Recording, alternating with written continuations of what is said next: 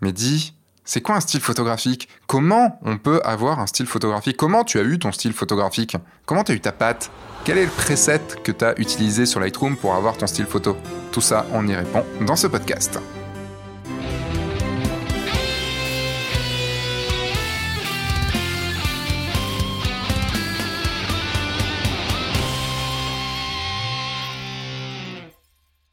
Bonjour, je suis Sébastien Roignan et vous êtes bien sur le guide du photographe de mariage, le podcast qui va vous donner les clés pour prendre votre indépendance et vivre de votre passion, la photo, et plus particulièrement la photo de mariage. Et dans ce podcast, pour faire suite à celui de la semaine dernière, c'est Ouais. la semaine dernière pour eux, parce que nous c'était il y a quelques minutes, Mhm. euh, le temps de se faire un café, enfin pour toi, parce que moi j'en bois pas. Je suis avec euh, le Turc, un photographe euh, de, on va dire de mise en scène, photographe artiste. Ouais, on peut dire ça. Si, quand même. Enfin, pour Oui. moi, s'il y a bien une définition d'artiste, c'est bien toi. Ok, et ben ça me fait plaisir. Parce que bon, enfin, on va en parler là, je pense, dans ce, bien dans ce podcast de ce côté-là. Alors oui, euh, Seb, pardon, j'appelle Seb, on s'appelle Sébastien tous les deux. Mais euh, je, maintenant, je t'appelle Seb. Tu, je, ne, je ne suis plus fasciné par toi, donc je ne dis plus Turc, je dis maintenant Seb. Nous sommes égaux maintenant. Donc, Monsieur le Turc, euh, vous n'êtes pas photographe de mariage, même si vous avez fait un ou deux mariages en- de vos amis. Ouais, pour des, pour, euh, pour des très bons amis, quoi. Mm. Et C'est vrai qu'on n'en a pas parlé dans le podcast précédent, mais tu t'es marié aussi et tu, euh, tu avais un. T'as eu un photographe, toi? Non. D'accord, t'as as choisi de pas en avoir. Je sais pas si j'ai choisi de pas en avoir. Euh, j'ai dû choisir inconsciemment. Euh, en fait, je voulais, je voulais pas de photos. euh, je voulais un truc très classique. Ouais, Je voulais le genre de photos que moi j'avais euh, de mes grands-parents et de mes parents. Le truc à la sortie de l'église, main dans la main. Voilà. d'accord. Je voulais une image de mon Sauf que moi, quand j'ai su que, t'étais mar- que tu t'étais marié, Ouais.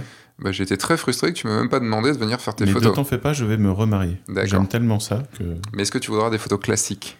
Non, là, je me dis, et, et c'est en voyant, euh, enfin, en m'intéressant par ton biais à ce que peut être des photos de mariage, que je me suis dit, là, putain, si je pouvais avoir Seb euh, Roignan sur mon mariage. Ouais, enfin tout à l'heure, t'as quand même dit, enfin dans le podcast d'avant, t'as quand même dit que le style Moody pouvait t'intéresser. Ouais, parce que je, je trouve pas, euh, enfin, les images en tout cas que j'ai vues sur le net en parlant de Moody, euh, je les trouvais pas vilaines. Quoi. Par contre, je ne me prostituerai pas. Je ne ferai pas de Moody. Mais tu feras ce que tu veux, c'est ça le truc. Ah, j'ai eu peur. À un moment, j'ai cru que t'allais dire, mais tu feras ce que je te dirai de faire. Alors, dans ce podcast, nous allons parler du style photographique. Ouais, Euh, alors, en- je le mettrai un petit peu en rapport avec la photo de mariage, un peu au fur et à mesure de ce que tu Mhm. vas, de ce qu'on, tu vas dire, non, de ce qu'on va dire, Mhm. puisqu'on va en débattre là-dessus. Et euh, parce que c'est un vaste sujet, le style photographique. Comment, euh, qu'est-ce qu'un style photographique déjà Où il commence, où il s'arrête Est-ce qu'il commence, est-ce qu'il s'arrête Il doit commencer quand même quand on est, il doit au moins se finir quand on, quand on meurt. Oui, enfin, disons qu'il est, il est consubstantiel à ta survie, oui, ça c'est sûr. Consubstance, ça y est, les, les- gros mots arrivent. Là- voilà, ça, c'est celle dans toute son ampleur, c'est les mots compliqués et la philosophie. On risque de se marrer dans ce podcast, Là, beaucoup plus que dans le podcast d'avant. Donc, on va parler du style photographique. Qu'est-ce qu'un style? Et comment euh, trouver son style? Euh, Je, regarde un petit peu ce qu'on avait, ce que j'ai écrit aussi Mhm. avant. Est-ce que c'est important d'avoir un style? Est-ce que on- est-ce qu'on peut avoir, est-ce qu'on peut avoir peur de se tromper de style? Euh, Est-ce qu'il faut, est-ce qu'on, comment on peut le rapporter à un point de vue marketing? Puisque Mhm. quand même c'est aussi ce qui nous intéresse Mhm. dans, dans ce podcast et dans la vie du photographe de mariage. Je sais, tu n'es pas photographe de mariage, mais tu as quelqu'un qui a du style en, en termes de photographe et autre chose aussi. Vous, je vous laisserai imaginer ce que vous voulez derrière dans vos écouteurs. Mais voilà, et tu as une grande culture aussi en, en, en art, en, en histoire de l'art. donc- Grande, je sais pas, mais ça me passionne, ouais, ça depuis longtemps en plus. Je crois que tu as dit mot pour mot exactement ça euh, le podcast d'avant. C'est probable, mais euh, Et euh, donc voilà. Donc entrons directement dans le vif du sujet. ouais. Seb, pardon, monsieur le Turc, c'est quoi un style photographique Bon. c'est quoi le style? C'est une bonne question. Le truc, c'est que j'ai pas préparé euh, du tout euh, cette, euh, cette question-là. Ah si, Donc, quand même, on en parle. Non, mais des- sur la définition même de ce qui est un style. D'accord. Bah, Est-ce que tu veux que j'aille voir sur Wikipédia? Bah, tu parles, je vais aller voir sur ouais. Wikipédia. Enfin, même d'où vient style. Ok. C'est marrant de se pencher sur l'étymologie des mots, souvent, pour, euh, pour euh, voir le- la profondeur qui, qui le. Est-ce- que tu veux la définition du Larousse? Ouais, tiens, déjà une, une définition basique, sans parler Ouais. d'étymologie. Non, c'est le mot style. Ouais, Donc ça vient du latin stylus. ouais, Style, ça s'écrit stylus avec un Y, oui, avec l'influence du grec stulos, colonne. Donc c'est écrit et colonne. ok, Euh, définition, façon particulière dont chacun exprime sa pensée, ses émotions, Ouais. ses sentiments. Avoir du style. Hmm, Euh, ou sinon, genre style administratif, forme de langage fonctionnelle usitée dans, un, dans une activité de type administratif commercial. Ensemble de caractères formels esthétiques de quelque chose, Bah, c'est ça, un ensemble caractère formel. Après, voire même, juste, excuse-moi, Ouais, je, termine, il y a beaucoup de définitions. hein. Euh, ensemble des goûts, des manières d'être de quelqu'un, ouais. façon personnelle de s'habiller, de se coiffer, de se comporter, hmm, style sportif, style de vie, mhm, Euh, qualité de quelque chose ou de quelqu'un qui présente des caractéristiques esthétiques originelles, Voilà.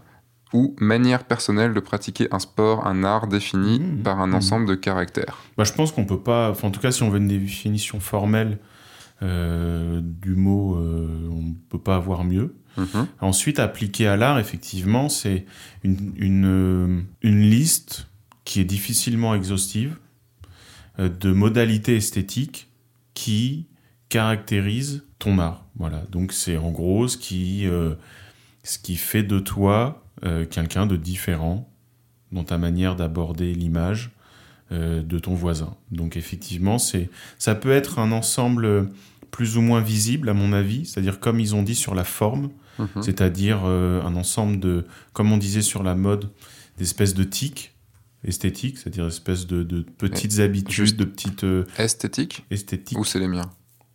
Oh, pas mal. C'est pas moi, c'est Gustave Parking. D'accord. C'est euh, voilà, ça peut être un ensemble de d'anecdotes, c'est-à-dire exactement comme quand on définit le style de Burton, c'est-à-dire on dit souvent, oui, bah en gros, c'est des couleurs, c'est euh, La mort. c'est euh, la mort, ou... mais au final, ça c'est sur l'aspect formel, et souvent, ce que cache un aspect purement visuel assez visible, cache souvent une, une manière d'aborder le média assez différente et même profonde, c'est-à-dire que chez Burton, il y a, euh, il y a c'est plus que des chaussettes euh, rayées Mm. et euh, que des couleurs vives. Je... Est-ce que ce serait aussi une manière, tu dis une manière d'aborder, moi je, je croyais que tu allais dire une manière d'aborder la vie Bah, en fait, une manière d'aborder la vie ou la mort dans le style de Ouais, Burton. ouais, enfin, c'est-à-dire euh, quel, qui je suis et comment ça transparaît dans, euh, dans ma production artistique. Ce qui, ce qui est très drôle là en cherchant vite fait là, sur le style sur Wikipédia, Ouais. en fait j'ai mis style artistique Wikipédia sur Google et je suis tombé sur la- le, premier, le, le premier résultat c'est Ouais. mouvement artistique. Il n'y a pas style artistique, le premier c'est mouvement artistique. Bah oui, c'est le mouvement artistique, c'est logique. C'est-à-dire qu'il y a un style classique euh, en musique euh, qui correspond à un nombre, enfin à une, à une manière de, de penser la musique et Mm. donc de la faire. C'est-à-dire que c'est à la fois défini par c'est quoi, euh, qu'est-ce qu'une bonne sonate, qu'est-ce qu'une bonne symphonie, et donc voilà les différents, euh, les différents canons, les différentes normes à respecter pour que une, une, symphonie soit considérée comme euh, une symphonie de qualité. Quoi. Et ce qui, ce qui est assez marrant, c'est de voir le nombre de mouvements artistiques. Alors ça remonte au- à 1520, le premier, enfin en tout cas qui est sur Wikipédia, Ouais. Par le maniérisme, ça a duré Ouais. 60 ans, complètement. puis le baroque, le classicisme, Mhm. le rococo, Mhm. de 1730 à 1760, Ouais, t'as le néoclassicisme, le romantisme, le réalisme, le naturalisme, euh, le mouvement art and craft. Mhm. Euh, on arrive en 1910, il y a eu le... Ah il se... Alors il se... enfin, c'est- Et là, pour, juste pour terminer à la fin, Ouais, à partir, on est en 1960 là, ouais. Euh, il y en a beaucoup qui se chevauchent. Il y a le, le, le pop art, le nouveau réalisme, Ouais. l'art performance, l'art urbain, la figuration narrative, l'art conceptuel, le fluxus, le mail art, l'art vidéo, Bah la après, nouvelle c'est- figuration, l'art and langage. suivant, c'est suivant avec avec quelle lunette tu le regardes. Si tu le regardes juste, de on est dans le bio art maintenant, Oui, oui, bah oui, bah il y a ça, oui, bah. début du En fait, 21e siècle. Si tu regardes de très près, tu vas voir plein de petits euh, trucs qui te paraissent très différents. Mhm. Et plus tu t'éloignes, et plus en fait, tu as quand même moyen de tracer des grandes tangentes et euh, de, de, de faire des tranches un peu plus grandes. Hmm. Donc euh, effectivement, si tu regardes ça au microscope, euh, ouais, tous les ans, tous- les deux ans, Et si on le ramène à une personne, bah, si on le ramène à une personne, un style, c'est, euh, ça va être, euh, bah, je dirais de manière euh, assez grand public, c'est comment les gens vont se rappeler de toi, en gros. Ah ouais, pas con. Tu vois, c'est à la fin de ta vie, euh, c'est quoi le style? Enfin là, il y a Chirac qui vient de mourir. On, tout le monde Quoi? se souvient du quoi? Tout le monde se souvient du style Chirac. Voilà, c'est co- c'est compliqué à décrire. Le style Chirac, c'était un petit peu genre la BD que tu viens de me montrer, c'était Oui, euh, le un petit peu le gentil voleur, quoi. C'est le gentil voleur, c'est le mec avec une espèce de goya à la française, euh, dragueur, qui aime bien bouffer, qui est un peu rustre et en même temps drôle. C'est le mec à qui on a quand même pardonné des grosses magouilles. Et... Bon, en fait, c'est- tout un ensemble de petits trucs qu'on pourrait énumérer, Hmm. mais au final, il faut quand même l'avoir connu et un peu appréhendé pour savoir euh, ce Hmm. que c'est dans toute sa finesse, tu vois, Hmm. dans, dans, dans toutes ses aspérités. Oui, il faut euh, être euh, au moins né dans les années 80 Ouais, pour, pour, savoir. euh, Ça sera compliqué de- d'expliquer Chirac Hmm. à quelqu'un qui n'a pas connu les années 90 et qui n'a pas connu les guignols, qui n'a pas connu tout ce qui l'a accompagné. Et je pense que c'est ça un style, c'est-à-dire euh, c'est comment euh, les gens se souviennent de toi. Et en art, c'est comment euh, les gens vont te caricaturer. Ah ouais. Il y a, il y a moyen, tu vois, de... Donc, de dire, en style. regardant des, genre des guignols ou le bébé de show et trucs Ouais, comme et ça, même on arrive. artistiquement, il y a, il y a des gens qui sont assez bons pour ça. Bah, les inconnus étaient très bons pour ça. C'est vrai. dans de- la manière qu'ils avaient de capter ce qui faisait l'essence. Genre de- euh, Indochine avec les trois notes. Ouais, il y avait ça. Il y a eu euh, bah, ce qui, euh, il y a eu tout le, le- le Florent Brunel avec euh, les espèces de, de pseudo artistes engagés, tu vois. Et ils avaient même jusqu'à le, il y en a un qui est vraiment Voilà. un enfoiré. mais ils arrivaient même à choper le, le- le style musical et cette, enfin Mm. l'ensemble quoi de, de l'esthétique qui allait avec. Et dernièrement, c'est le Palmacho. Ouais. Je crois c'est ça. Ah oui, qui font des très bons détournements. Et euh, c'est les, les artistes les euh, artistes sensibles ou ouais, euh, qui- chanteurs ont- sensibles. Il y a eu ça, y a ils ont fait une reprise de Laurent Voulzy euh, qui est. Ah ouais, euh, je l'ai pas Ouais, ouais, ça faut l'écouter. Enfin, c'est tordant parce que tu te dis, putain, mais oui, en fait, c'est ça Laurent Voulzy. Enfin, en caricature. Hum. Mais du coup, ouais. Entendu euh, celle de Maître Gims, ça, m'énerve. Ouais, mais ça c'est drôle aussi. Enfin, donc effectivement, le style, c'est comment à la longue tu seras caricaturé. Mm. Euh, ce qui sera pas un mal parce qu'effectivement, il y a toujours, euh, tu seras forcément caricaturé. Ça veut dire qu'on va réduire ton style à quelque chose de très visible, très essentiel. Et en fait, quand tu l'es, enfin quand quelqu'un le fait pour, pour toi, c'est, enfin je sais pas si on, enfin toi tu on a dû te le faire des dizaines de fois, mais euh, c'est extrêmement frustrant en fait. Oui. C'est extrêmement frustrant parce que tu dis mais Mais ce n'est pas que ça. c'est comme si F1.4 on le on le réduit à euh, la désaturation partielle, c'est le mal quoi. Ouais, c'est ça, tu fais, ça. mais c'est pas ça, c'est pas, Ouais.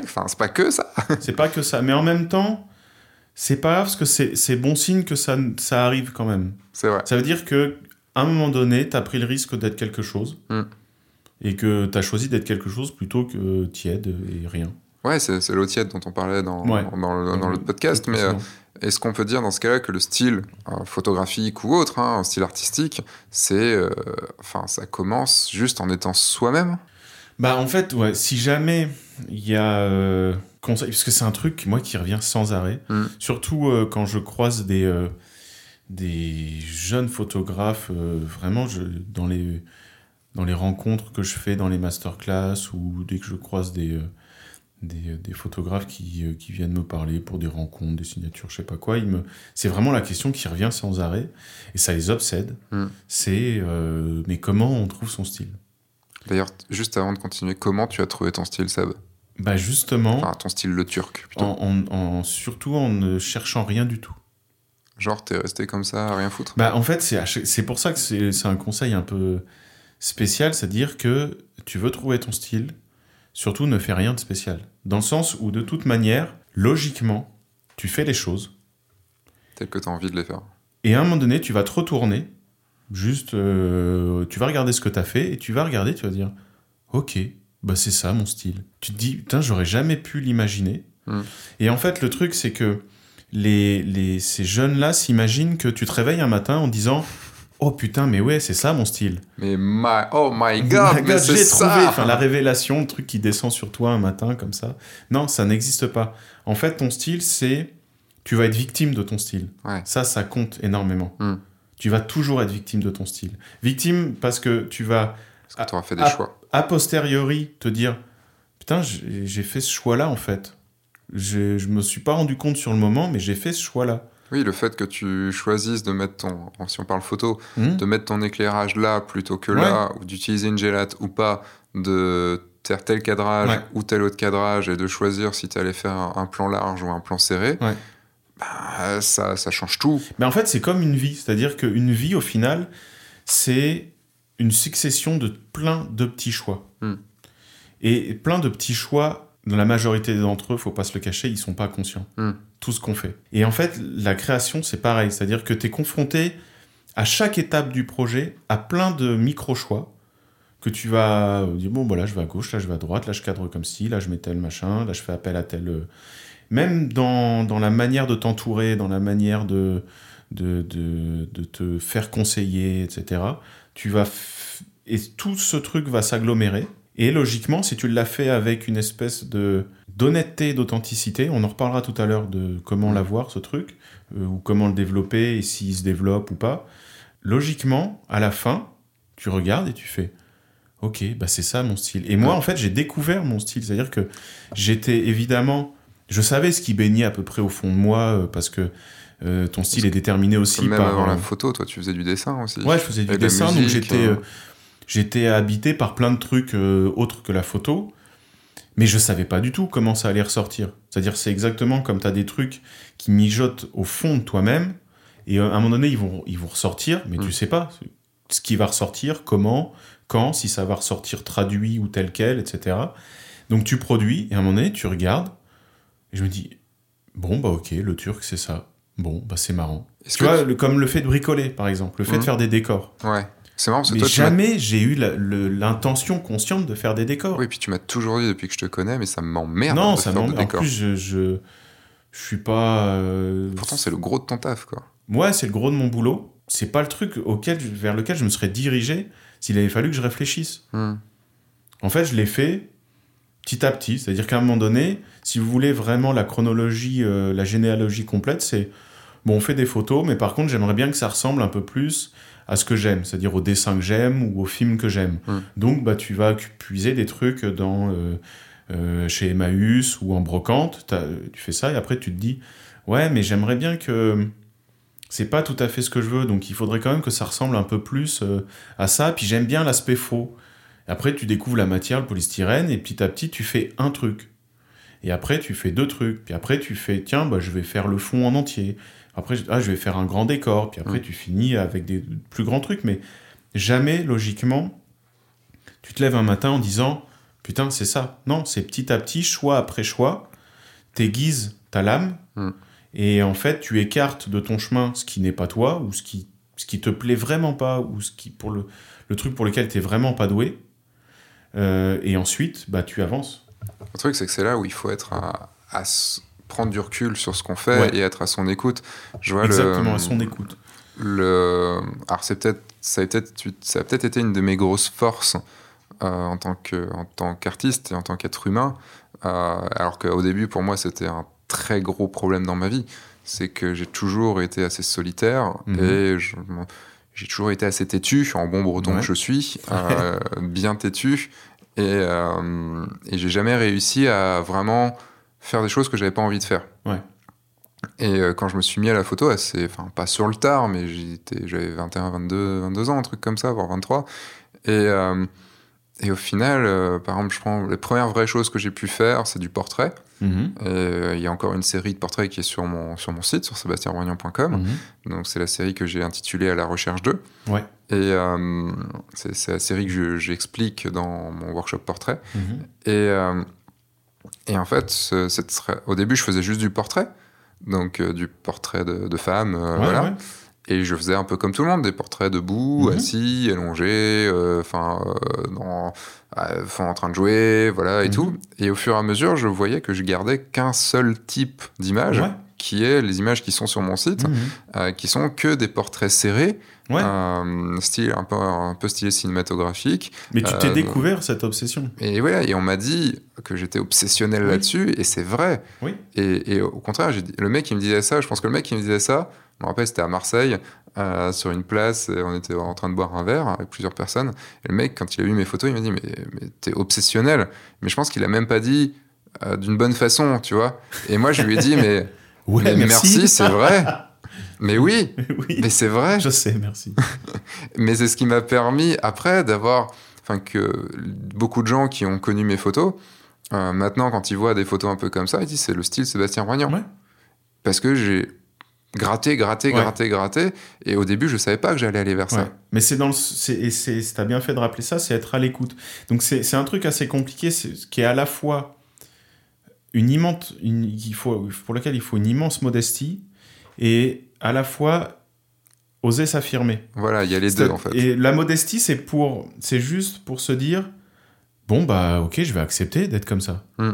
Et ensuite l'affirmation, c'est dire, bon bah je suis comme ça. Et puis c'est tout. Et le pire dans tout ça, enfin, je l'expliquerai, je l'expliquerai pas ici parce que c'est quelque chose que j'explique dans mon, dans mon workshop, mais euh, je l'ai, euh, enfin, j'ai découvert le pourquoi du comment après avoir fini la série. Tu vois? Oui, mais oui.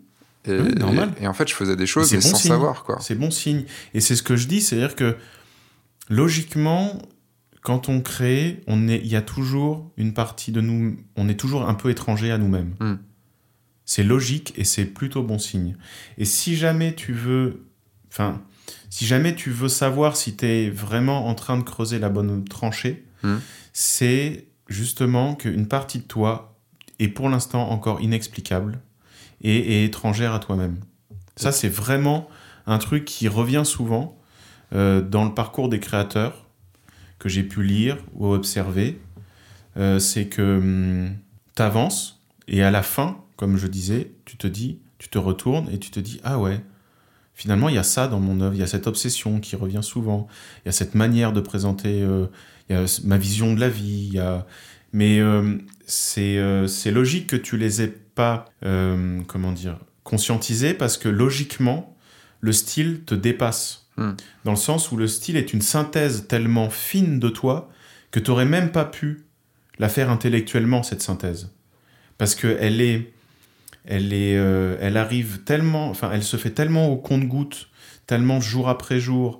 Et en fait, il émerge, la création fait forcément appel à des choses qui sont tellement inconscientes. Enfin, c'est le mélange entre ce qui est inconscient et l'aspect ultra matériel dont on va parler tout à l'heure. euh, c'est un style et aussi défini par ça. Mm. Donc c'est une espèce de d'entente entre ce que tu veux, ce que tu peux, ce que tu sais de toi, ce que tu sais pas de toi.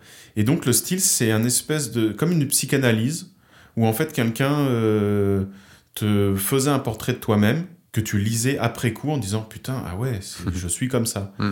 Et donc c'est pour ça que c'est logique qu'il y ait une partie complètement inconnue que tu contrôles pas et que tu conscientises pas dans le style. Et est-ce que dans ce cas-là, il faudrait demander à quelqu'un d'autre euh, de définir notre style, de définir les points de notre style? Bah, je pense que ça arrivera forcément, c'est-à-dire que même sans le demander. Oui, mais si par exemple tu es à la recherche, savoir qu'est-ce qu'il fait. Il y a un moment, tu vois, par exemple, après avoir écouté ce podcast, il y a la question du euh, bon, au final, est-ce que moi j'ai un style? Tu vois Ouais, mais je pense qu'il faut, il faut pas se poser la question. Faut pas se poser la question. Non. Ça va Ça- déjà, ça sert à rien. Mhm. Et après, effectivement, c'est on se fait toujours des fausses idées, de toute manière. Et le pire qui peut arriver, c'est de se dire Ah, ben je l'ai trouvé, donc je vais l'appuyer. Parce Oui. que dans ce cas-là, tu vas faire une caricature de toi-même, alors que ton style, il est toujours plus fin que ça. C'est-à-dire que, enfin, logiquement, si tu es quelqu'un de, de, de, de profond et avec une vraie richesse, tu peux pas résumer ton style euh, et le caricaturer. Enfin, Ouais, c'est comme si on résumait euh, mes photos de mes photos de nu en extérieur à euh, bah, c'est des pers des fœtus Voilà, dans, dans la nature. quoi. Voilà. Si moi demain je veux faire du Seb Roignan, je pourrais pas le faire parce qu'il va tout me manquer ton Bon, le- tout mon les être, coulisses. en fait. Voilà. Enfin, voilà.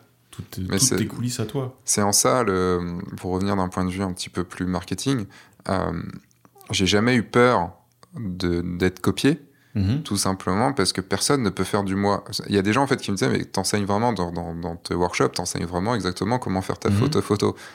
Mais bien sûr, euh, beaucoup de gens su- suivant mon workshop ont pendant un bout de temps, voire pendant beaucoup de temps, Mhm. fait euh, des photos qui ressemblaient aux miennes. Oui, bah moi aussi Mais- ça m'est arrivé. Mais... Oui, bah oui, on en a, on a, on en a encore des exemples euh, assez régulièrement.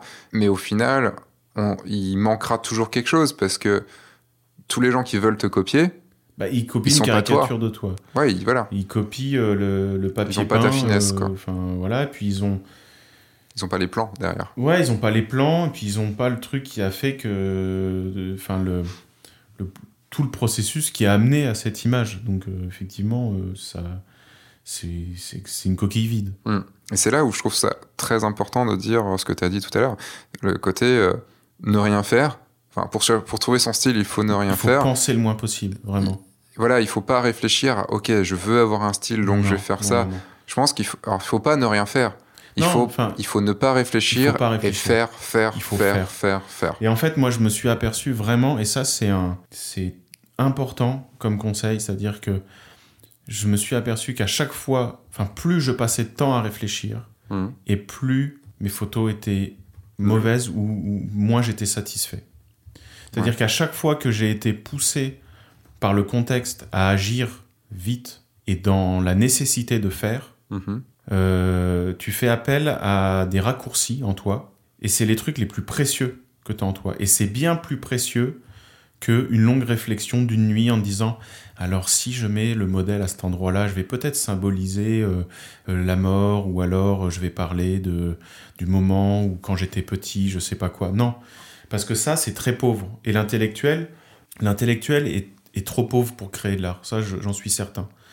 Ce qui, ce qui crée un message artistique riche, c'est toutes les, dé- les décisions qu'on prend en raccourci Mm. et qui sont motivées par des choses qu'on comprend pas de nous-mêmes. Parce que je montre souvent, est-ce que je. Enfin, ce dont je parle souvent, c'est l'instinct. L'instinct et les raccourcis. oui. Mais euh, en fait, pour moi, il y a deux choses dans l'instinct. Il y a des choses qu'on va faire d'instinct par ces raccourcis-là, Ouais. mais qu'on n'explique pas. Mhm. Et il y a des choses qu'on va faire d'instinct, que dès qu'on va se poser, on saura pourquoi on l'a fait, parce que c'est uniquement parce qu'on Oui. a été entraîné, parce qu'on s'est entraîné, entraîné, entraîné, Bien entraîné, sûr, bien sûr. comme quelqu'un, comme un joueur de rugby qui aura, qui Qui aura répété un, geste. euh. Voilà, c'est un réflexe. Sur le moment, il y pense pas, Mhm. mais c'est quelque chose qui est inscrit dans ses muscles parce Ah qu'il oui. a fait des voilà. Et euh, c'est un peu ce qu'on faisait hier euh, à la boxe taille, Mhm. c'est euh, en gros répéter, répéter, répéter des Jusqu'à ce que milliers de ça fois, s'inscrive en toi. voilà, jusqu'à ce que le geste parfait soit en toi Mhm. et que tu plus à y penser. Mhm. Et euh, donc ce côté-là, c'est plus quelqu'un qui s'est entraîné à mort. Et par exemple en mariage, il y a des moments où je sais que je vais devoir me placer à tel endroit Oui, parce que mon cerveau aura analysé la lumière, aura anticipé ce qui va se passer, et il se dira non, mais enfin, je sais même pas pourquoi, Seb, tu es là, mais je, suis- enfin voilà, je suis allé là parce que je voulais cette photo-là, mais j'en savais rien, tu Ouais. vois. Mais ça, c'est de l'instinct parce que j'ai travaillé. Mais, c'est de euh, l'expérience. Et c'est pas de peut- celui-là dont on parle. ouais, mais on peut se laisser guider. En fait, le meilleur guide, c'est attends, mais qu'est-ce que qu'est-ce qui ferait beau? C'est c'est débile, mais Mm. en fait, c'est moi, qu'est-ce que j'aimerais voir à cet endroit-là? Ouais. Qu'est-ce que quelle photo j'aimerais voir? Dire qu'est-ce que moi je n'ai pas vu En fait, Ouais, mais là, est-ce que tu l'intellectualises pas trop déjà? Non, mais en fait, c'est juste euh, intellectualiser, c'est qu'est-ce que j'aimerais euh, symboliser, qu'est-ce que j'aimerais, euh, euh, quel style j'aimerais avoir. À un moment donné, non, c'est juste, tu regardes et dans les micro-choix dont on parlait, c'est-à-dire tous les petits. À chaque fois que tu vas choisir quelque chose, c'est dire, mais il faut faire confiance à ce qu'on trouve beau, Hmm. c'est tout. Mais c'est pas intellectuellement beau. Pas beau parce que ça ressemble à ça, parce que ça me fait. Non, il faut faire confiance à, à notre ressenti à ce moment-là, euh, vraiment. Ouais, c'est là où il faut avoir une grosse humilité, c'est aussi, je trouve. C'est se... juste d'accepter de pas savoir Ouais, et, ouais, de, ouais. et de juste se dire, et une grosse confiance en soi, une humilité et une grosse confiance Exactement, en soi. on parlait tout Parce que, euh, des deux. On, on peut risquer évidemment de beaucoup se planter, enfin se planter, non, mais de d'être plutôt la risée des autres, enfin que les autres nous raillent Ouais, ouais. la- pour ce qu'on a pour ce, ce choix, parce que Mhm, des erreurs, euh, t'en as faites, j'en ai faites, mhm. on en fait tous, Ouais. et même il y a des moments où, même avec le savoir-faire qu'on a maintenant, on, on fera des erreurs. Bien sûr. Mais pour parler des erreurs, il n'y a vraiment pas pire erreur que celle que tu as fait en plus en, en la réfléchissant des jours et des jours. Tu vois ce que je veux dire? Mm. C'est-à-dire qu'il vaut mieux se planter à la limite rapidement que en plus avoir le. Enfin, il faut, faut, faut pas. euh, tu vas pas te prémunir d'erreurs artistiques Mm. parce que tu as réfléchi des Mm. Au jours sur un ouais. truc. Au contraire. Donc euh, c'est pour ça que à la limite, quitte à se planter, autant le faire avec sincérité. C'est ça. Voilà. Et- Parce qu'au et- final, voilà, on a, on a le droit aussi que notre cerveau soit pas au bon. Parce que c'est un- une sorte aussi de, de- comment dire, de- d'espèce de- d'épiphanie, quoi. C'est, euh, Ouais. il y a, euh, c'est la bonne idée au bon moment avec les bons moyens, les bonnes personnes autour, qui a fait que, euh, ça me rappelle un- une vidéo YouTube que j'avais vue. euh, je ne sais plus. Je crois que c'était peut-être. Oui, ça devait être une vidéo de Karim Debache sur. euh, pas sur Crust, mais sur. Sur Chroma. Chroma, euh, où il parlait que aussi un film. De quel film il parlait euh, Qu'un film, je crois qu'il parlait peut-être d'un Burton, euh, ou qu'un bon film. Oui, il parlait de L'étrange Noël de Monsieur Jack, Ouais. Et il disait ce n'est pas l'œuvre uniquement d'un génie, c'est euh, le fait d'avoir réuni plein de génies au même moment Bien sûr. et que tout le monde était en phase. Ouais. Et, et en fait, il y a eu une sorte de truc. D'émulsion. C'est comme les parapluies de Cherbourg, je Ouais, conseille. mais une émulsion qui est Ouais. pas. Ça aurait été fait deux ans avant, ça aurait pas Exactement. été beau, quoi. Mais en fait, c'est et ça, ça compte tellement dans la création. Euh, dans le sens où euh, moi j'ai été fasciné par ce projet-là et aussi par un projet, bon c'est plus ancien, mais les parapluies de Cherbourg c'est pareil. C'est-à-dire que c'est un truc où même tous les gens qui ont parlé de ce tournage-là se disent mais il s'est passé quelque chose d'extraordinaire. On Ouais. n'avait pas de moyens. Catherine Deneuve a prêté les les fringues de sa propre collection. Ils étaient en train de... rep- L'équipe bossait de nuit pour repeindre des rues, pour que le lendemain, euh, ça soit euh, comme... il- Enfin, Comme il faut. euh, comme il- voilà, enfin pour pour respecter le décor. Enfin, c'était un truc, mais ça s'est fait à moitié dans l'arrache, dans le dans la passion, etc. Et effectivement, ça fait la beauté de ce film et le charme de ce film. Mm. Et ça, logiquement, c'est ce qui doit t'arriver le plus souvent. Enfin, en tout cas, c'est ce que je souhaite à tous les gens qui nous écoutent, c'est que ça vous arrive le plus souvent possible. Mm. Et pour que ça arrive, il faut faire feu de tout bois. Mm. C'est le seul moyen. Il faut faire, faire, faire. Il faut faire. Et en fait, c'est. euh, comme je dis souvent dans mes masterclass, c'est le truc qui revient le plus souvent c'est. En fait, tu es confronté à quelque chose, tu crois que ça va être une emmerde, Mm. et en fait, non, Mm. c'est ton style. Ouais. Il est là, ton style. Ton style est une emmerde. Ouais. Viens de. Viens, je suis à 80%, ton style Mm. est formé par comment tu as. Comment géré tes emmerdes C'est vrai. et comment t'en as fait Par exemple, quand on prend Frank Miller, Sin City, je sais pas si vous voyez, enfin les dessins vraiment Si, si, Noir si, et blanc. Les, gens voient. Et ben en fait, ça, lui, à à au départ, il voulait faire une BD en couleur. Ouais. Sauf que les maisons d'édition qui voulaient bien le publier, c'était des maisons d'édition qui n'avaient pas les moyens de faire de la couleur. Il a dit non, bah non, ça va être noir et blanc, et des fois, tu auras un peu de couleur. Il a développé tout un style en noir et blanc parce qu'il a rencontré ce truc-là. Et, et en fait, moi, à chaque fois que je fais le compte de trucs qui, que je trouve, euh, dont je suis fier dans mon boulot, et en fait, c'est que des moyens que j'ai trouvé de détourner des, des moments où j'étais trop étriqué, c'est-à-dire où j'arrivais pas à trouver, euh, où, où je rencontrais un problème. En plus, ça, ça va en compte complètement sur le côté euh, l'excuse qu'on qu'on se donne très souvent, Ouais. qui est de j'ai pas les moyens pour. Bah oui. Et en fait, moi, j'ai envie de dire, euh, bah, euh, c'est dommage parce que tous les, toutes les emmerdes que tu es en train de m'énumérer, ça se trouve, c'est ça qui va faire que tu as un truc spécial à dire. Et que tu vas le dire de manière spéciale. Ouais. Quand quelqu'un me dit, ouais, mais moi, j'ai que, euh, j'ai que 20 mètres carrés et puis un flash. Je dis, putain, mais t'imagines tous les trucs que tu peux faire, c'est énorme. Bah, moi, j'ai démarré une série comme ça. quoi. J'ai démarré une série parce que j'avais épuisé euh, tout ma, toute ma trésorerie dans la série précédente et que j'avais plus qu'un des restes. Et je me Mhm. suis dit, mais comment je vais faire pour, euh, pour faire quelque chose de, qui paraisse encore plus grand, mais alors que j'ai moins de moyens Bah, Je vais Mhm. faire des maquettes. Ouais. Et en Oui, fait, bah oui. euh, c'était génial. J'ai fait toute la série Opéra Mundi comme ça, euh, qu'avec des maquettes. Mhm. Et, euh, et en plus, c'est une série que, qui m'a permis de me rapprocher un peu plus de, de l'art contemporain, c'est-à-dire c'est une série un peu plus profonde, un peu plus bizarre, etc. Et voilà, Oui, c'était la solution était sous mes yeux. Et ce qui est drôle, c'est que, je- ça c'est pour l'anecdote, mais je suis allé à- au Géant des Beaux-Arts, je me suis dit, bon, ok, je vais faire une série de maquettes, mais je vais quand même m'acheter euh, ce dont je- j'ai besoin, ou Mm. je crois avoir besoin. Je vais à la caisse, si vous avez mon bouquin, vous allez voir, il y a, il y a le ticket de caisse paiement refusé de ce truc-là. J'ai essayé, essayé d'acheter 150 euros de matos en plus. le, ma carte bancaire est pas passée et j'ai rigolé à la caisse. Parce que, et à ce moment-là, je me suis dit, Seb, t'as as, compris ou t'as pas compris? Mm. T'es obligé de faire avec ce que t'as à l'atelier. Hmm. Et voilà, et je l'ai pris avec une joie. Je me dis, bon, bah d'accord, c'est cool. Mm. C'est, il est vraiment là le défi. Mais c'est ça, en fait. J'entends. J'ai fait un- un- une vidéo il y a pas longtemps sur la créativité. Et, euh, et, et ça- j'en parlais de ce truc-là, de, de- de- parce que ça m'avait vraiment marqué la première fois que je t'avais interviewé, quand on s'était rencontrés Mhm. il y a quelques années. Euh, tu m'avais dit, euh, alors, tu as dit plein de choses qui ont résonné en moi, euh, comme on n'est pas ce qu'on on n'est pas ce qu'on pense, on est ce qu'on fait. Ouais. Déjà ça, ça m'avait euh, waouh. Et le coup de euh, si tu, si tu n'es pas capable de faire telle telle photo, c'est qu'elle n'est pas à ta portée, c'est que C'est l'idée. Enfin, si elle n'est pas à ta portée, c'est que c'est l'idée de Ça, quelqu'un je le d'autre. pense toujours et je le pense de plus en plus. Mm. C'est-à-dire qu'effectivement, si tu as une idée qui te vient et que tu peux pas la faire, euh, c'est pas que tu manques de moyens, c'est que c'est pas ton idée. Et ça, c'est vraiment un truc. Quand, une fois que tu as pigé ce que je voulais dire, parce que c'est peut-être un peu bizarre, C'est un dit peu comme ça. obscur dit comme ça. C'est un peu obscur, mais en gros, si on veut l'exemple, ça veut dire que si jamais, enfin, si l'idée est, est venue que dans ta tête, c'est que c'est l'idée d'un autre. Parce Hmm. qu'il n'y a, a pas plus euh, volatile qu'une idée qui vient juste dans la tête. Normalement, une idée, c'est la rencontre entre la volonté et, la, et le possible. Hmm. C'est ça une idée. Et en fait, une idée, si elle vient que dans ta tête, elle est pauvre. Hmm. Parce qu'elle n'a pas rencontré les emmerdes de ton, enfin, de ton quotidien. Et en fait, une œuvre artistique, c'est la rencontre entre, évidemment, hein, une idée abstraite, qui, elle, s'affranchit des frontières matérielles, euh, d'argent, etc.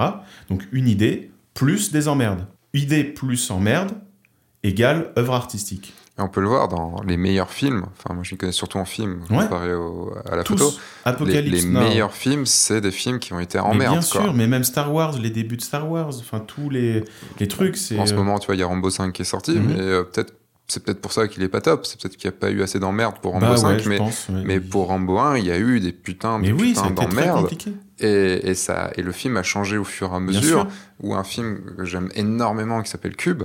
Euh, Cube, normalement, ça devait être un film science-fiction un peu, enfin un peu action, tout Ouais. ça et tout. Et c'est devenu un thriller psychologique Mhm. uniquement parce que euh, Vincenzo Natali n'avait pas le pognon pour faire Ouais. tout ce qu'il voulait faire en action. Donc euh, ils ont créé un seul cube. C'est vraiment qu'un seul cube. Mhm.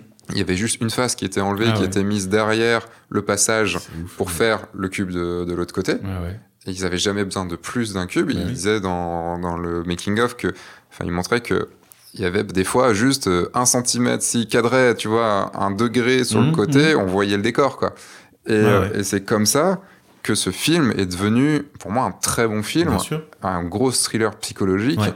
qui marche extrêmement bien. Mais en fait, c'est souvent ce qui fait la richesse des œuvres, c'est qu'elles sont effectivement. C'est des fois c'est une rencontre douloureuse, hein, donc je dirais que c'est même un compromis, une espèce de, de diplomatie que tu dois avoir avec ton réel. Mhm. C'est dire bon, ok, d'accord, bon, euh, là je peux pas aller là. Bon, est-ce que je peux négocier ça ou pas? Non, bon, d'accord. Et ça, je peux l'avoir ou pas? Et en fait, tu, tu tu fais le pont entre ce qui est possible et ce que tu veux, entre l'idée abstraite et tes emmerdes, et t'essaies de les concilier. Et logiquement, il va naître un truc qui, en plus, ne peut être qu'unique. Mm. Parce qu'une idée, comme on l'a vu tout à l'heure sur les modes, y a, ça se Il y transmet a une semaine. il y a, il y a une semaine sur le sur l'autre podcast. Ça, ça, ça va très vite à se transmettre. Le désir mimétique, ça va très vite, ça s'emballe. Et en fait, ça, ça émerge rapidement parce que ça a besoin de rien pour émerger une idée. Ça n'a pas besoin de sous. Mais par contre, la manière dont cette idée va s'incarner est unique à toi parce Mm. que tu as à ce moment-là euh, bah, une, telle équipe, tel moyen financier, telle intempérie, euh, tout un tas de contextes vraiment purement matériels, Mm. euh, enfin une liste de- d'emmerdes matérielles qui vont faire que ça, ton, ton œuvre va, ne peut pas ressembler à une autre. Donc c'est ça le style aussi. Le style est fabriqué par ça. Le style, est-ce qu'on pourrait, pour revenir un petit peu dessus, enfin, pour conclure un petit peu cette partie-là, Mhm. Euh, Est-ce que c'est aussi, on peut parler d'obstination, l'obstination à, à résoudre les problèmes, l'obstination à suivre, à se suivre, à, s- à- à ne pas lâcher euh, quand d'autres nous obligent à faire certaines choses, ou il y a des solutions, ou alors face aux solutions de facilité, euh, ne pas lâcher prise, chercher le truc, euh, tant que ça se fait au final, hein, Ouais. pas non plus que ce soit une excuse pour pas faire parce qu'on aura dit non, mais là Mhm. je lâche pas parce que et au final ça ne se fera jamais juste parce que t'as pas voulu lâcher. En fait, t'étais bien content de pas lâcher parce que au final tu voulais pas le faire. Enfin, est-ce qu'on pourrait parler qu'un style c'est l'obsession?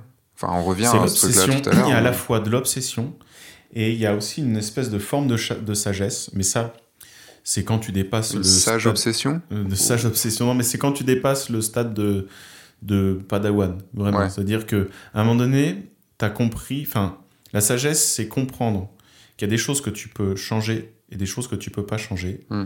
Et c'est savoir faire euh, la différence entre les deux. Ouais. Et donc, il y a des fois, il y a des emmerdes qui t'arrivent et c'est savoir si cette emmerde-là va, va participer ou non à la beauté de ton projet. Hmm. Effectivement. Ça, après, plus ça va, et moins tu t'inquiètes. Enfin, moi, je sais qu'il y a des trucs où j'ai plus d'inquiétude du tout, parce que j'ai appris à me dire, bon, ça, c'est pas grave. ça, c'est une, c'est un impondérable. Je sais que ça, ça nuira pas, et au même, j'ai confiance, parce que Mm. Des fois, c'est une annulation, un truc, et je me dis, bon, bah, si ça devait pas se faire avec elle, ou avec tel euh, modèle, ou avec telle équipe, j'ai confiance. Ça veut Mm. dire que ça devait pas être avec elle, et que finalement, ce qui va m'arriver, ou comment je vais résoudre le truc, sera mieux. sera mieux. Mm. Donc ça, c'est pour après, mais au début, le, le seul truc, c'est ne jamais céder au pessimisme Mm. et toujours se dire, enfin toujours, tout ce qui t'arrive est une excuse supplémentaire pour faire. Je pense que c'est déjà se prémunir. euh, Et sûrement un bienfait dans ta vie. ouais, ouais, ouais, ouais. Sur le côté boulot, tu vois, par exemple là, je suis en fin de, en clôture de ma saison 2020 Mhm, en termes de mariage, parce que je fais six mariages dans l'année, mhm. et donc j'en ai cinq. Et là, j'ai fait deux, deux rendez-vous qui n'ont pas fonctionné en termes de budget, Mhm. euh, ce qui est dommage, ce qui est vraiment dommage parce que j'aurais bien aimé les faire, et puis j'aurais bien- aimé boucler ma saison. Mais en même temps, je me dis, on est en septembre, et euh, il y a encore beaucoup de mois pour pouvoir Ouais. finir mon année 2020, qui est une grosse année en termes de mariage, puisque Ouais. c'est une an 10, donc euh, bah, forcément, ça, ça, ça se marie beaucoup. Euh, je me dis, bah, j'ai eu, je, je, je pense déjà, enfin, il y a eu euh, des mariages plus excitants en termes de mise en scène, de lieux et tout ça qui arrivent. Mhm. Bah, je me dis aussi que si ça, ça, si ça s'est pas fait là maintenant, bah, je vais avoir des mariages encore plus excitants après qui, qui peuvent Ouais. arriver. Ouais. Enfin, on se laisse une marge. Bon, on est loin du style, mais, euh, Oui, mais potentiellement, comme si, si, parce que le style, Mais oui. parce que je vais peut-être avoir un mariage qui sera un mariage ultra geek avec des Ouais. choses que je vais adorer dedans et tout, et qui sera totalement dans mon style, tu vois. Complètement. Et, euh, et il faut avoir le, il faut avoir la patience et puis euh, Et le cran aussi, quand même. Il faut avoir le cran, et je pense que c'est une manière d'appréhender le. C'est pour ça que ça, c'est, quand même euh, beaucoup de confiance en soi, dans le sens où il faut, bah, il faut pas s'inquiéter et pas se poser de questions, se dire c'est comme ça, ok, c'est comme ça, et bah ce sera comme ça, on va voir. Et je suis sûr que ce qui, vient, ce qui va venir, bah c'est ce qui, Hmm. ce qui devrait, ce qui devait arriver de mieux. C'est c'est marrant, enfin, si on se remet juste à notre relation à nous deux, euh, on s'est quand même rencontrés en 2014, Ouais. donc ça fait 5 ans. Ouais. Euh, on a, enfin, il y a eu un, il y a Un eu monde. un espèce de coup de foudre à ce moment-là, Ouais, mais voilà, on avait chacun nos vies et tout. Bah ouais, ouais. On pouvait pas, bon, j'étais célibataire à l'époque, mais on, On pouvait, pouvait pas bah, voilà, ça marchait pas. Mariage gay, t'es même pas autorisé. Voilà, donc euh, déjà, en 2014, c'était pas. Moi aussi, remarque. je pense. Si, bon, on pouvait se paxer au moins. mais, euh, mais on a mis longtemps à se revoir. Ouais, On s'est revus euh, en Allemagne, chez toi, ouais. euh, quand tu étais en Allemagne. Le courant est très bien passé. Mhm. On a tourné des choses qui ne sont même pas encore sorties Encore maintenant, voire on a retourné Ouais, d'autres choses ouais. maintenant, trois ans après. Ouais. Et, euh, et encore après, il y a pendant très longtemps, on s'est pas vu. Et là, ça fait que quelques mois qu'on vraiment qu'on euh, qu'on se voit régulièrement. Et voilà, les choses ont, enfin, le temps est passé. Ouais, ce qui a- doit se faire se fait. Puis il n'y avait pas de euh, peur. Enfin. Bah non, il y a. Puis absence de jugement aussi. Mm. C'est-à-dire d'avoir une tranquillité face au, à ce qui arrive Mm. En se disant c'est ni bien ni mal, c'est comme ça. Et... Il y avait une sérénité. En tout cas, de mon côté, Ouais, c'est con, hein, mais euh, parce que je peux être un peu rancunier ou un peu, voilà, c'est bizarre. Enfin, il me répond pas et tout ça et tout. Mais en, en ce qui te concerne, il y avait une certaine sérénité qui est, euh, je, je sais, j'ai confiance et, et ça, un jour, ça viendra peut-être. Et, euh, et voilà. Et mais alors, on peut dire qu'on est loin du style, mais mais c'est ça, le- c'est même rapport c'est le la même création. rapport. Et en fait, c'est le meilleur moyen d'aboutir à des choses authentiques. Mm. C'est-à-dire, c'est de les faire sans euh, ressentiment, sans empressement, et enfin sans empressement, sans, sans nervosité, c'est-à-dire Mm. sans se dire, euh, sans agressivité. C'est-à-dire, j'ai une force tranquille, j'ai confiance en ça, j'ai juste à, à le faire du mieux que je peux. Et déjà que si je le fais du mieux que je peux, sans m'arracher plus de cheveux qu'il en faut, euh, ça va le faire. On va juste passer à autre chose quand même. Mais euh, à d'autres points de ce, cette, euh, qu'on a marqué, parce que quand même, là, on est techniquement sur les 5 points, on est qu'au deuxième. Ah oui. Bon, oui, mais les autres sont beaucoup moins, Ok. beaucoup moins longs. Juste, je vais remonter un point qui est euh, beaucoup de gens ont peur, et moi-même, hein, euh, je l'ai eu, moins maintenant, mais je l'ai eu, surtout en photo de mariage.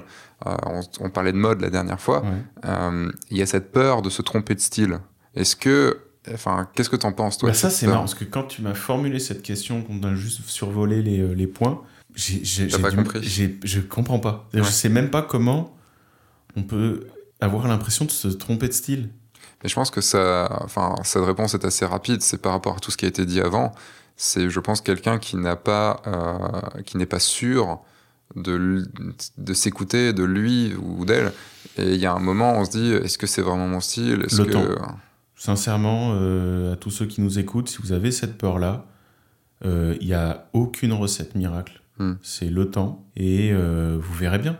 Ouais. Enfin, moi, je suis assez fataliste, c'est-à-dire que. et la sincérité quand même. Aussi. Ouais, oui, oui, mais euh, bah oui, mais tu, tu mesureras ta sincérité euh, au fil du temps. Mm. C'est-à-dire que si jamais tu vois que bah, tous les deux ans, tu es en train de changer radicalement de manière de faire, c'est sans doute que tu es trop impressionna- impressionnable et que tu es une espèce de, de girouette esthétique et que tu as, du mal à affirmer quelque chose de, Mm. qui vient vraiment de toi.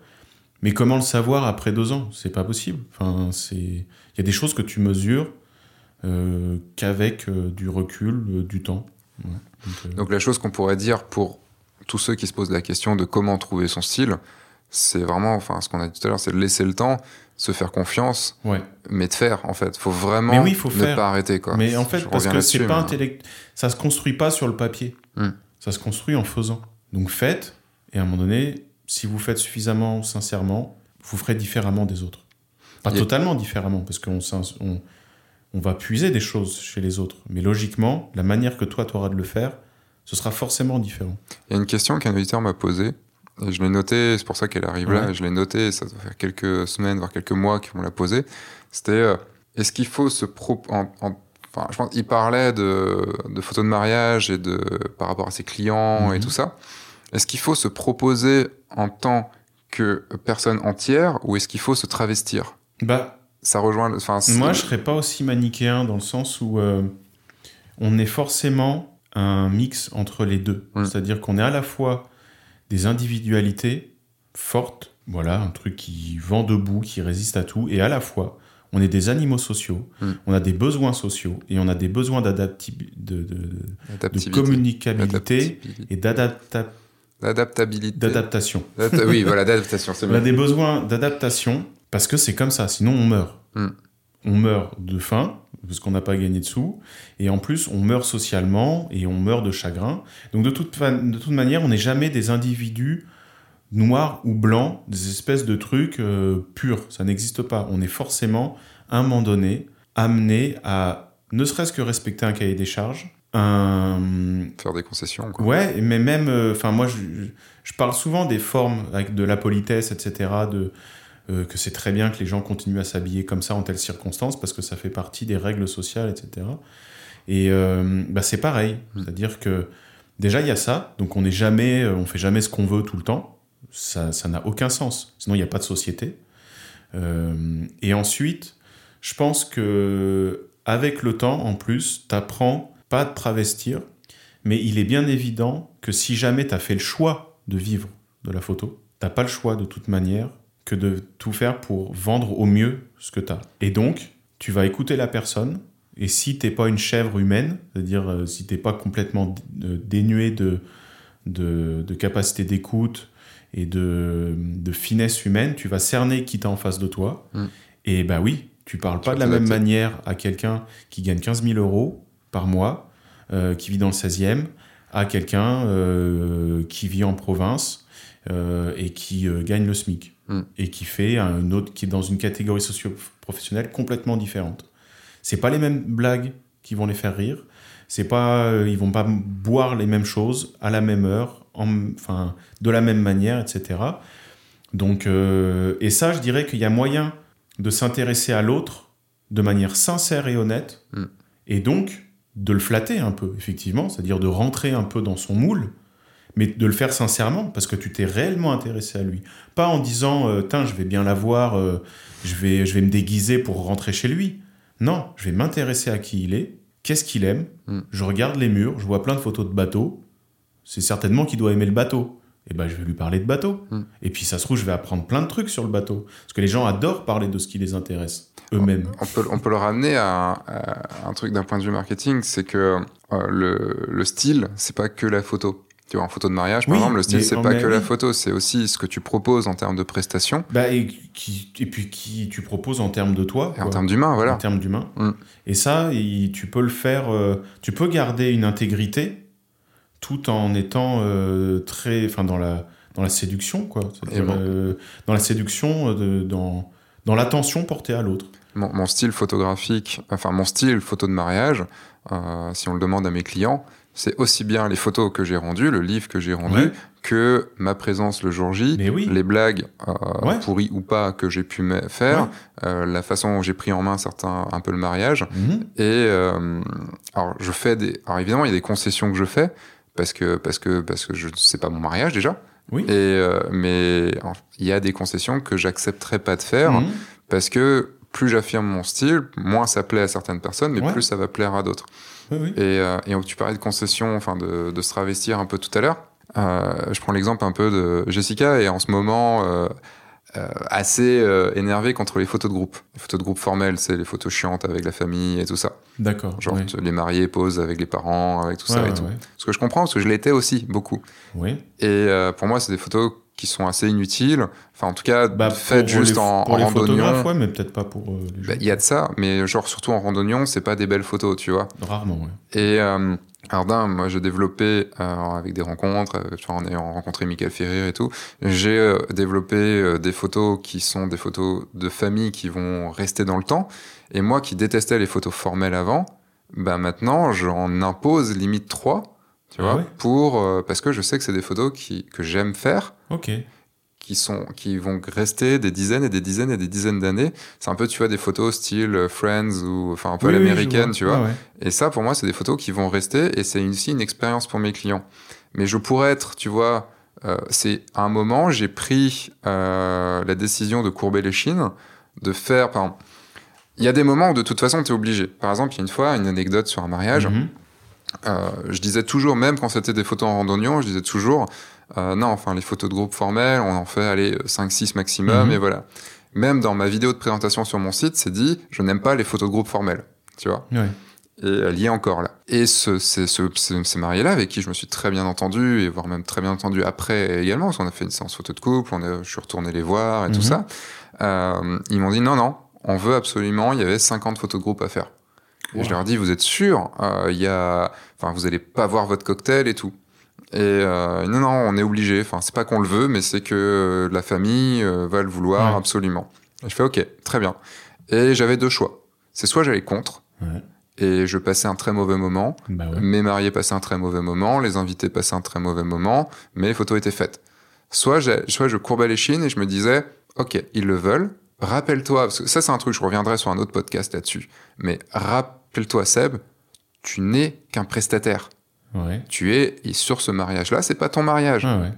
Il y a, tu as tes clients, euh, c'est pas toi qui prends la décision. Tu Mhm. prends certaines décisions dans la mesure des choses qui ont été euh, validées par tes mariés avant. Parce que si Mhm. tu as dit, euh, tiens, là, je prendrai des décisions, je vous dis pas lesquelles, mais j'en prendrai avec les mariés qui t'ont dit, oui, c'est bon, tu fais ce que tu veux. Là, oui, tu as été validé. Ah ouais. Mais sur les photos de groupe, non, je ne pouvais pas dire non. Tu vois, enfin, on en a discuté, j'ai émis mon Mhm. point de vue et ils Mhm. m'ont donné le leur. Et au final, je ne suis qu'un prestataire, Mhm. même si je ne me considère pas comme ça sur un mariage, mais je me rappelle toujours, je ne suis qu'un prestataire. Ce qui est très très important. Et euh, j'ai pris la décision à ce moment-là de m'amuser. C'est-à-dire de prendre ces 50 photos de groupe et de les faire d'un, moi en m'amusant, et Mhm. surtout d'essayer d'amuser mes, euh, mes mariés. Et voilà. Et donc j'ai pris le micro du, euh, du DJ, parce qu'il avait sonorisé le, le cocktail. Ouais. Il y a de la musique, tout ça. Je lui ai dit, tiens, file-moi le micro. Et j'ai commencé à appeler les gens. Tu vois, j'avais ma liste de gens et tout. Ok. Et, euh, de. Et j'en ai fait quelque chose de fun pendant une heure. Ah ouais. Euh, les mariés, c'était très long pour eux. Mais euh, voilà, je disais par exemple, il manque, euh, tiens, il manque Roger. Ouais. Roger est où? Bah, Roger, t'es où? Et Roger, bah, vous êtes où, Roger? Et tu vois, j'ai des gens autour de moi, bah, il est parti aux toilettes. Ah, bah, Roger est parti aux toilettes. et, Roger pose le cubi. maintenant. mais, euh, enfin voilà, j'ai décidé à ce moment-là de me rappeler que j'étais prestataire ouais. et de pas euh, de ravaler mon côté. Non, les photos Bah, de groupe, c'est c'est une chiant. bonne négociation du réel, je trouve. Mm. C'est très bien. Et au final, mon style est ressorti puisque Bah le oui. style passe, faire passer un bon moment à mes mariés, qui est une grosse partie de ma prestation, ouais. a fonctionné. Et là, le style Sébastien Roignan, photographe de mariage, est Et pas là- né parce qu'il était déjà là, Oui, oui. mais il était très présent. Et en plus, t'as respecté euh, Voilà. une grosse ligne du cahier des charges. C'est ça. Ah et ouais. euh, et c'est marrant parce que le style photographique, on a tendance à le, à le ramener, comme on parlait en mode, là, sur oui, le podcast à, de la à mode, des petits. à un euh, preset, quoi. Un preset, à des détails esthétiques. Voilà. Mais euh, évidemment, c'est pas ça. Mais surtout, même un preset, tu vois. oui, oui, Enfin, oui, à un juste truc, un- à appliquer, à- quoi. En gros, ton style, tu le trouves sur Lightroom. Oui, oui, c'est ça. Non, Ouais. enfin ton style, Ouais. tu l'as depuis, on vient de le définir, quoi. Tu l'as depuis le début, on en parle Ouais. depuis euh, quasiment une heure, quoi. C'est euh, voilà, faut dingue garder l'humilité, tu vois, en photo de mariage, de, se dire qu'on est un prestataire, Oui, oui. parce qu'au bout de plusieurs dizaines, centaines de mariages où on est bien considéré, où on est payé important cher et tout. C'est important l'humilité. Euh, parce que depuis tout à l'heure, on parle d'affirmer, etc. Mais euh, faut pas oublier une chose, hein, les enfants, surtout chez les jeunes qui nous écoutent un peu tout fou, plus vous ferez des choses avec du sérieux et avec en rencontrant des- la réussite, plus vous pourrez imposer des choses. Oui. Mais faites pas les malins Hmm. à imposer directement des trucs parce que vous avez aucune crédibilité. Quelqu'un qui a, enfin, pourquoi un, un vieux photographe, moi j'ai la dernière fois à Venise, j'ai eu la chance de rencontrer vraiment des, des masses, quoi, des gens comme Paolo Roversi, des gens qui ont vraiment une bouteille. Ces mecs-là peuvent imposer leur truc. Mm. Pourquoi? Parce que ils ont eu raison plein de fois. Mm. Donc à un moment donné, Bah, le tu mec, te tais, quoi. tu te tais. Voilà. Donc euh, Spielberg voilà, allez-y petit à petit, cherchez le, le, le- comme tu viens de trouver, le bon compromis à chaque fois. Et à chaque fois, tu vas gagner un petit peu plus en crédibilité et en victoire, et tu pourras mettre ça à ton actif Mm. et dire, mais faites-moi confiance, regardez ça, je l'ai déjà fait, ça marche. Mm. Et, et votre style va s'affiner aussi comme ça. Et je le vois enfin, sur, les, sur les stagiaires que j'ai dans mes, dans mes workshops et tout. Ouais. Euh, c'est vrai que il y a beaucoup de gens qui commencent ou qui ont quelques mariages Ouais. à leur actif, et il y a cette fougue euh, quand je leur explique comment se vendre plus cher, comment, euh, ouais. comment qu'il faut par exemple, moi j'exige une, un repas euh, comme les invités et de, j'exige, enfin c'est pas que j'exige, c'est que je conseille très très fortement, et donc c'est le cas quasiment à tous mes mariages, d'être sur la table des mariés. Sur la table. Ouais. Mais des mariés. Ah ouais Oui. Après, pour plusieurs raisons. C'est- oui. Je, le- je le- je l'explique pourquoi et mes Mhm. mariés comprennent très bien. Et à un moment, ils disent non, non, mais c'est obligatoire, tu seras là. Ouais, ouais. Et euh, ça paraît très fou parce que je viens de le dire, je suis qu'un prestataire. Mmh, mmh, mmh. Mais euh, c'est des choses qu'au début, je me suis retrouvé comme enfin tout bon euh, tout bon petit euh, débutant euh, à bouffer un, un plateau repas euh, dans Ouais, un coin ouais. dans une autre salle ou autre et, et le truc c'est qu'à force de dire ça à mes stagiaires qu'il faut s'imposer tout ça et tout bah, ils prennent un peu potentiellement la grosse tête, donc je suis obligé de les rabaisser dans, un petit peu Non, dans, si dans mon groupe trouve, parce si que trouve, euh, eux, leur manière de faire n'impose pas d'être à la table des mariés. oui, mais plutôt par exemple sur le côté avoir le même repas que les. moi, Oui, pour oui. moi, c'est c'est c'est je enfin si on n'a pas fait, euh, c'est une question de non, mais c'est c'est juste que si on n'a pas le même repas avec les invités, c'est que nos mariés ne nous ont même pas considérés. Tu vois, ils Oui, nous considèrent juste comme un Oui, prestataire, mais un prestataire dont on n'a rien à foutre. oui. Je reste un prestataire, mais je suis pas un prestataire dont les mariés n'en ont n'ont rien à foutre. Et euh, le truc, c'est qu'à un moment où ils ont pas ce repas-là, bah, ils sont en train de râler. Et voire même à se dire, je vais l'imposer dans mon contrat et tout ça. Je dis non, mais on se calme. Non, non, non. On se calme là-dessus. Voire même, euh, j'en ai discuté avec une de, mes, euh, une de mes stagiaires qui a mis dans son contrat qu'elle se réservait le droit de partir pendant une heure si elle avait pas le repas. Quoi? Et j'ai- je, je l'ai engueulé. Enfin, je lui ai dit non, mais là, vraiment, tu, tu, tu abuses. Enfin, Ouais. tu abuses Mm. sincèrement. Et ton style euh, de, qui n'est pas que photographique, ton style de, de prestataire, ton style de, de, de professionnel s'envoie extrêmement. euh, Ben oui, puis c'est pas ça le style. Enfin, Mm. c'est pas ça imposer son style. Imposer. De toute façon, le but c'est de que tu es de moins en moins à insister et à forcer. Et à menacer. Faut, Et à faut menacer. surtout pas. Là, c'était une Bah menace, quoi. C'est idiot. Moi, jamais je menace mes mariés. Je leur, je leur Logiquement, juste. euh, logiquement, si tu avances, et comme je dis, si tu rencontres suffisamment de victoires, euh, au bout d'un moment, les gens, t'as même plus besoin. Ils disent, bah ouais, c'est logique, de toute façon, euh, ça peut pas si être on autrement. veut ça, ça peut pas être autrement. Donc, euh, si jamais tu as besoin de vraiment d'y aller au forceps pour ce truc-là, il y a un timing qui est pas bon, quoi. Enfin, On va peut-être terminer ici, parce que ça commence à être oh là long. là, Enfin, on a fait une heure, plus d'une heure. On en parle. Je m'en suis pas Et en compte. fait, il y avait une autre, moi non plus, enfin, Ouais. ça passe très vite, enfin, à deux, c'est génial. Et, euh, et en, en fait, il y avait une dernière question qui était, euh, est-ce que c'est important d'avoir un style? Mais je pense que cette question se répond tout seul, enfin, vous l'aurez Bah. compris en écoutant euh, cette heure-là, quoi. Bah oui, c'est-à-dire que même d'un point de vue marketing, comme tu l'as répété dans une, dans une bonne vidéo que tu as faite là-dessus, sur se spécialiser, Ah oui. Ça, ça revient à peu près au même. Mm. C'est-à-dire qu'effectivement, si jamais tu veux prétendre euh, à un certain prix, tu es obligé d'avoir un style parce que. euh, Sinon, tu te battras avec les je vois autres. pas, euh, je vois pas euh, pourquoi moi j'irais payer plus cher pour quelque chose qui ressemble à tout le reste. Voilà. Exactement. Donc c'est tout simple. hein. Et puis au final, ceux qui s'en sortiront, bah, je vais pas dire ça parce que tu peux t'en sortir en ayant un prix euh, moyen et de, en faisant un travail moyen Oui. et juste en suivant les modes et euh, voilà. Et tu, parce que t'as pas juste eu envie non plus de monter trop haut, parce qu'il y a Mhm. histoire d'envie aussi. Aussi, Tu- ouais. parce que on- ça, on pourra en parler plus tard, mais des, les envies d'aller très haut ou juste l'envie de vivre et d'avoir une autre vie Mais à côté, évidemment. c'est, Ouais. c'est- en fond, il n'y a pas de bonne réponse en fait. hein. Pas de bonne réponse. Et je suis même pas convaincu euh, que ce soit un choix au final. Hmm. C'est un tempérament. C'est un tempérament et c'est peut-être des illusions qu'on se fait aussi. Enfin, Aussi. c'est bref, voilà. C'est un autre sujet. Ouais, c'est un autre sujet. Je pense que Mm. là, on a beaucoup parlé du style, Ouais. on a dérivé aussi pas mal, mais on a, on a dérivé sur le marketing et c'est aussi très important Ouais. pour, pour cette chaîne et pour vous qui nous écoutez. Donc, euh, ben, merci Seb, merci Bah, le merci, Turc. Euh, on va continuer quand même un petit peu parce que Ouais. j'oublie, là je te dis merci direct, mais en même temps, il y a cette petite euh, rubrique de fin que tu Ouais. commences à connaître. Ouais. Euh, la rubrique de fin est de conseiller soit un livre, soit un Mhm. film, soit une formation, soit un, soit un truc à faire qui pourrait nous aider en tant qu'entrepreneur ou en tant que créatif ou en tant que photographe. Euh, et tu voulais parler d'un livre. Oui, et ben en fait, je, je me suis posé la question, mais de quoi je peux parler? Et en fait, je vous parle là de la dernière chose qui m'a vraiment fait bouger dans les bases, Mm. euh, qui m'a même sorti d'impasse, de difficultés, de, enfin, de moments sombres, etc. C'est vraiment ce livre. Alors, c'est de Jordan B. Peterson. Exactement. Donc, c'est un psychologue euh, clinicien canadien. Canadien.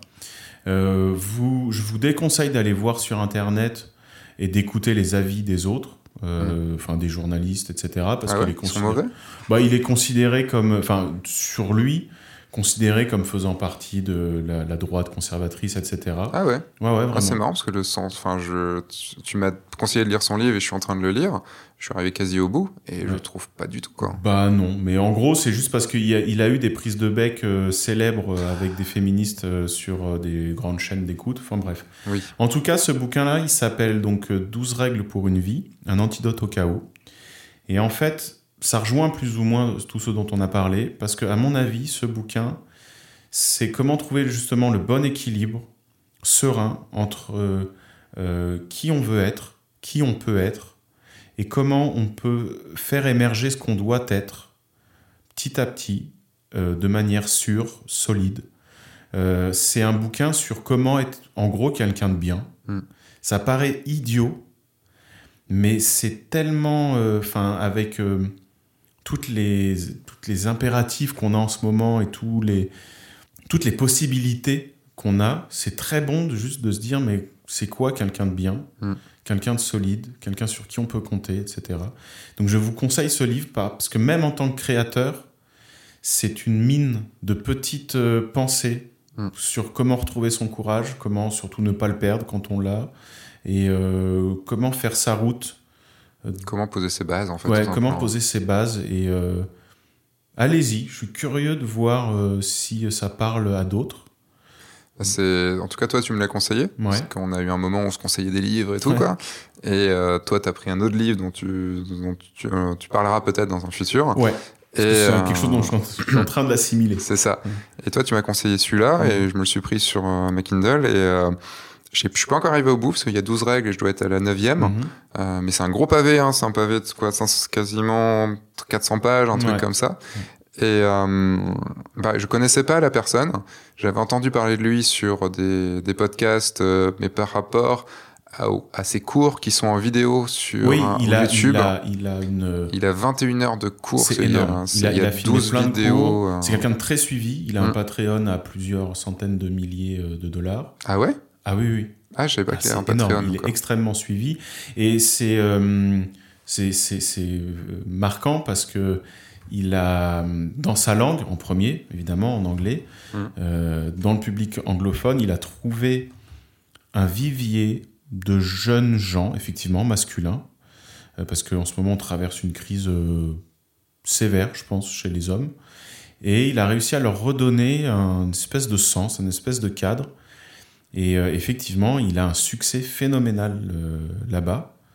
Euh, ce qui fait qu'il est extrêmement suivi, extrêmement enfin, lu et écouté. Alors je trouve pas ça, je trouve un... c'est probable qu'il l'ait désactivé. Je, trouve un, un, Patreon avec de Jordan B. Peterson avec, et Chance Godwin, mais il est à 73 dollars par vidéo, à 79 dollars par il vidéo. Il en parle à un moment donné dans une vidéo et il détaille ses revenus sans complexe. Ok. Ah oui, il y a 4 janvier 2019, Jordan Peterson euh, part de Patreon. Ouais. Pourquoi? Bah, En fait, c'est une interview d'un Français, je crois du quotidien. Hmm. Et il lui demande mais combien vous gagnez? Et lui il répond alors lui il en a rien à faire parce qu'il considère que de toute façon gagner de l'argent c'est extrêmement compliqué et il est hmm. très fier d'avoir gagné beaucoup d'argent. Euh, J'aime bien cette mentalité américaine justement, c'est euh, ouais, oui, il n'y a pas de honte. Hein. Et c'est très dur de gagner de l'argent, je suis désolé, mais voilà. Et donc, euh, ouais, il est extrêmement suivi et il a sorti pas mal de, de jeunes gens, jeunes ou pas d'ailleurs, du désarroi et du, du non-sens. Hmm. Et en fait, ce livre-là, c'est comment trouver un sens à ce qu'on fait. Vraiment, allez-y. Je suis en train de lire un petit peu en même temps les trucs sur Patreon parce que je connaissais pas du tout. Mhm. Enfin, je connais Patreon, mais je connais pas euh, Jordan Peterson dessus. En tout cas, ouais, le, le livre, moi, m'a. Alors, il y a un peu de religion dedans. Ça m'étonnait pas que tu aimais bien ça parce qu'il bah, y a ça un parle peu des de... mythes des mythes, l'importance des pas mal quand même de, le, du côté oui, oui, Bible. Des, hein. mythes bah, euh, présents dans l'Ancien Testament. Ouais. voilà. Mais il y a d'autres mythes. Il parle un peu d'autres mythes, mais euh, bah, surtout là. Mais en même temps, moi qui suis pas du tout religieux, mhm. euh, ça t'a pas gêné Ça m'a pas gêné parce que c'est abordé d'une façon de juste factuelle. Oui, comme des histoires. Des mythes comme des mythes en fait. C'est juste vraiment des mythes. et ce et moi j'ai appris vraiment une grande chose. Mais je ferai, un, je pense que je ferai un, un podcast là-dessus mhm. quand je l'aurai fini, que j'aurai intégré, que j'aurai relu mes notes et tout, parce que ça moi, ça m'a bouleversé sur pas mal de choses. Mhm. Euh, comment devenir une meilleure personne, comme tu le dis, et sur le fait de juste de, de voir, de me réconcilier avec ces mythes, mhm. et de voir aussi la sagesse qu'il pouvait y avoir il y a des milliers, enfin ouais, des milliers d'années, une sagesse millénaire, des centaines, enfin des 2000, 3000 ans, mhm. voire plus, euh, une, une, sagesse dans un monde dans lequel on est maintenant, où toute cette sagesse, t'as l'impression que tu la sabordes euh, avec tous les tous les mouvements qu'il peut y avoir en ce moment tu as, as l'impression la, que ça on vire tout rien, ce qu'il y avait avant, quoi, ça vaut plus. Ouais. Et alors que cette sagesse, putain, mais c'est pas parce qu'ils avaient vécu il y a 400 ou il y a 2000 ans que euh, qu'ils étaient pas sages, quoi. Au contraire. Ouais, et que si c'est ça, a, ça a été formulé, c'est que c'est le résultat de, enfin, de longues réflexions et euh, qui se sont incarnées à un moment donné dans des Mm. mythes et qui sont porteurs d'un sens humain. C'est-à-dire, vous apprendrez pas de trucs sur Dieu Mm. là-dedans, du vous tout. apprendrez des tas de choses sur l'homme, Mm. ce qu'est l'homme avec un grand H, c'est-à-dire le, euh, c'est quoi une société, c'est quoi l'humain, Mm. comment on agit, pourquoi on agit comme ça, euh, comment on s'est fabriqué une civilisation, euh, des règles, pourquoi elles sont utiles, pourquoi des fois elles sont pas tout utiles. là ces dernières Ouais. années, quoi. On remet en cause des, des milliers d'années d'évolution Mhm. en Mhm. quelques années. Mais bon, bref, on, va, on pourra Ouais, Je pense en qu'on fera le podcast ensemble, Ah bah, on parlera du, livre. Mais euh, voilà, euh, on- franchement, c'est ultra agréable. Tu vois, ça va être le cinquième podcast que j'enregistre, Ouais. un deuxième avec toi. Bah, bon, Et- du deuxième, pareil, je ressens le truc. euh, Et c'est vraiment ultra agréable de juste discuter. Alors j'espère que vous le- vous l'accueillerez bien et que, et que pour vous aussi vous aurez ce plaisir à Ouais. écouter. Mais en tout cas, juste pour moi, c'est moi qui fais du YouTube depuis plus de 7 ans maintenant, c'est ultra agréable de juste parler comme ça et de, et de se dire on s'en fout de la, de la- de la durée. mm, mm. On, on parle juste quand on a envie de parler. Là, il est 19h38. Ça fait. Ah ouais, il est déjà 19h38. Ça fait 1h13 qu'on enregistre ce podcast. Euh, et on a fait à peu près la même chose sur le podcast d'avant. Ouais, j'espère que vous aurez autant de plaisir à l'écouter que Mm. j'ai eu à le faire, quoi. Et ben, c'est vraiment. Cette liberté est un gros plaisir. Ouais.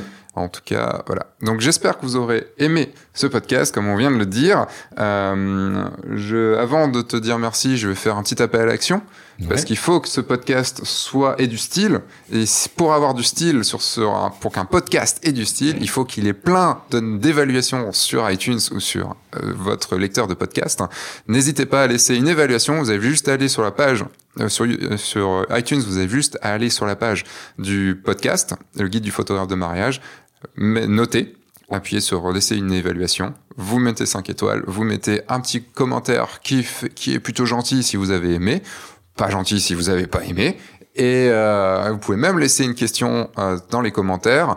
Euh, si vous laissez un petit, euh, une petite euh, évaluation à 5 étoiles, plus un, mot gentil et une question, euh, je la lirai en, sur un podcast et sera sûrement le sujet d'un futur podcast. Voilà. Et merci Seb, Merci, enfin merci Seb. le Turc Mm. euh, d'avoir pris ce temps et euh, de et surtout on peut suivre ton travail sur euh, leturc.com Voilà. avec un magnifique livre que tu as il reste encore des exemplaires? Ouais, il en reste encore. ouais. donc un magnifique livre qu'on peut acquérir qui est vraiment très très beau et euh, j'ai eu la, la chance de, de l'avoir euh, dans les premiers et vraiment très très chouette on peut suivre ton taf sur le Turc Photographie sur Instagram et sur, euh, Sur Facebook, Facebook. Et enfin, allez voir pour tous ceux qui connaissent pas, allez voir parce que c'est euh, vraiment, vraiment, vraiment beau. Et ça a du putain de style. voilà. Merci, mon Seb. Euh, Bah, au revoir on, à tous. on arrête de se faire des bisous. Enfin, Ouais. on arrête de parler. On va se faire des bisous après. Euh, merci d'avoir suivi ce podcast. Moi, je vous dis à dimanche pour une nouvelle vidéo, que ce soit sur F1.4 ou sur le guide du photographe de mariage. À jeudi prochain pour un podcast du guide du photographe de mariage. Entre temps, sortez, faites des photos et surtout, surtout, amusez-vous.